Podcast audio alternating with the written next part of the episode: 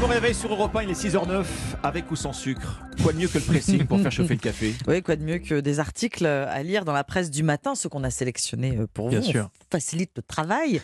On partage donc nos trouvailles et on est pour cela avec Dimitri Vernet. Quel article avez-vous trouvé? Eh bien, personnellement, ce matin, je vous propose d'ouvrir le quotidien régional La Voix du Nord, qui nous relate une bonne nouvelle pour l'un des commerces préférés des Français, les librairies qui, en 2022, ont atteint un record, record d'ouverture Ah en bah Voilà une France. bonne nouvelle. Mhm. Une bonne nouvelle, pas moins de 142 commerces ont ouvert l'année dernière. C'est le Centre national du livre hein, qui a dévoilé ces chiffres hier. Et c'est une vraie progression, hein, pour vous dire à titre de comparaison. À la fin des années 2010, on recensait entre 60 et 80 ouvertures par an. Donc on est quasiment sur un fois deux, quasiment. Mhm.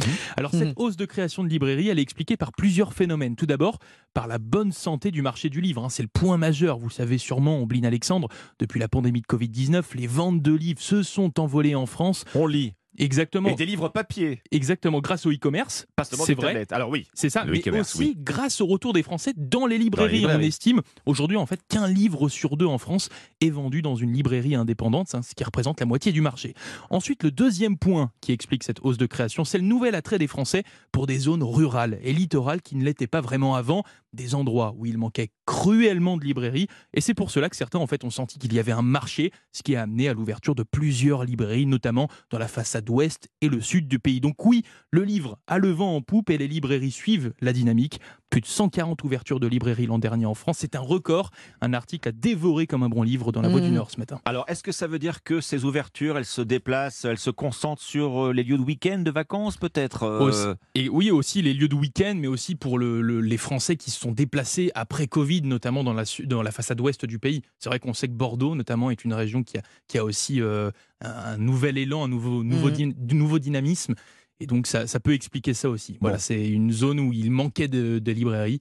Et là, bah, justement, euh, on Elles comble le manque. les la livres demande. suivent les lecteurs. C'est un peu ça. Et avoir un libraire près de chez soi, c'est le meilleur moyen de toujours ne pas mieux. de commander en ligne chez certains géants du net C'est- oui, c'est vrai aussi. Qui n'ont c'est pas- vrai aussi. qui n'ont pas à avoir C'est toujours mieux le d'aller acheter son livre. livre. Et oui, c'est mieux d'aller acheter son livre dans une librairie. Vous avez des conseils en plus des libraires, ce qui Eh n'est oui. pas négligeable. C'est vrai. Votre sélection Ombline ce matin Alors moi, c'est une vidéo euh, qui est devenue virale. La chanteuse Adele offre un cadeau unique à un couple venu assister à l'un de ses concerts à Las Vegas. C'est le site du Huffington Post euh, qui en parle. Alors imaginez, vous vous êtes dit oui devant Elvis, puisque vous êtes à Las Vegas. Dans une chapelle au mur immaculé entre deux casinos et vous vous rendez en smoking et en robe de mariée au spectacle de la chanteuse britannique. Il se trouve qu'Adèle est en ce moment en résidence et en résidence au César Palace, comme a pu l'être Céline Dion hein, il y a quelques années. Et donc la vidéo est sur le site euh, du HuffPost. Je vais tenter de vous la décrire.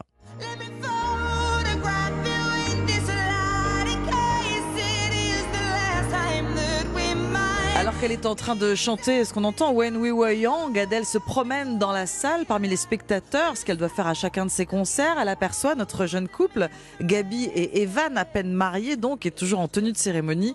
La chanteuse opère un mouvement de recul, Bah, surprise, ouais. ouais. Elle est plutôt amusée. Elle s'arrête pour les saluer, elle s'apprête à repartir, et c'est alors que le marié, qui ne manque pas de courage et de culot, arrive à convaincre Adèle, Adèle d'attraper le stylo qui lui tend pour Oui, dédicacer la robe de sa jeune épouse.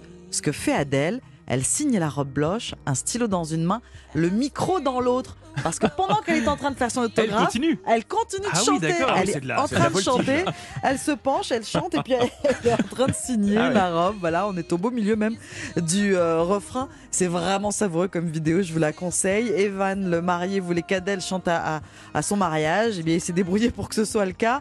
La chanteuse a même partagé une photo de ce moment sur son compte euh, Instagram. Cœur avec les doigts. la vidéo et cette histoire sont sur le site Huffington Post. Bon,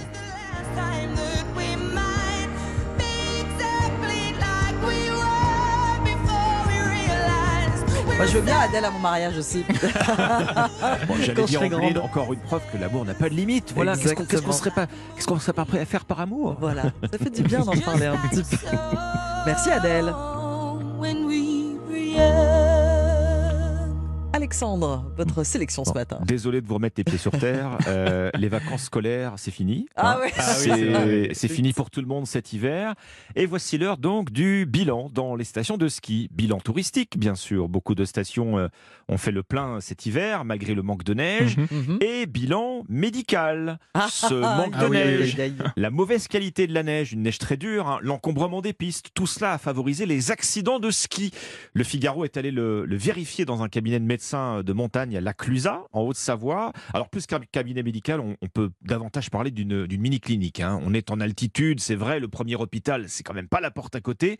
Et en haute saison, les gros bobos se succèdent dans ces Mmh, cabinets. Alors, il faut tout, il y a tout ce qu'il faut pour soigner sur place les entorses, les fractures, les traumatismes, euh, radio, échographie, salle de plâtre et de suture. Vous avez la panoplie complète dans ce cabinet de l'Aclusa où le docteur Retailleau euh, est comme la plupart de ses confrères. Il le dit, hein, cette année, il a traité beaucoup, beaucoup de traumatismes liés à cette neige très dure, justement. Le coup classique, c'est euh, l'exemple qu'il donne de cette vacancière, euh, une soixantaine d'années. Elle a chuté dans la toute dernière descente. Ah, Ah, La Qu'est-ce toute que c'est dommage. dernière piste Oh avant d'aller là. rendre les skis avant la fin des vacances. Bon, elle n'a pas gâché ses vacances aussi. Oui, c'est ses vacances.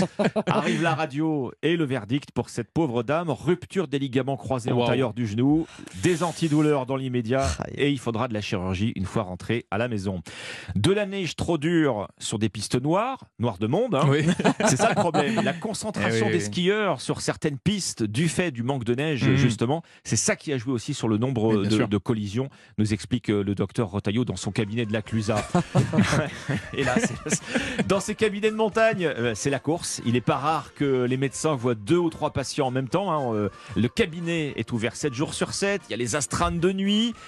Et finalement, finalement, pour ces médecins, bah, c'est la passion de la montagne qui reprend le Mm. dessus. Oui. Euh, Mm. euh, Ce médecin est originaire d'Angers. Voilà, il s'est pris de passion pour la montagne. Et puis hors saison, il le dit, hein, le rythme ralentit. Ah c'est oui, calme. forcément, oui. Il nous écoute peut-être, le docteur Rotaillot. Il commence peut-être à respirer Eh oui. maintenant. En première ligne avec les médecins de montagne, c'est à lire ce matin dans le Figaro. Donc finalement, on va, on va aller plutôt euh, à la plage. C'est- maintenant. je- Ça vous a passé l'envie de faire du ski, c'est ça que vous vouliez dire. croisés, voilà. merci beaucoup, Alexandre. Merci Dimitri. C'était le pressing.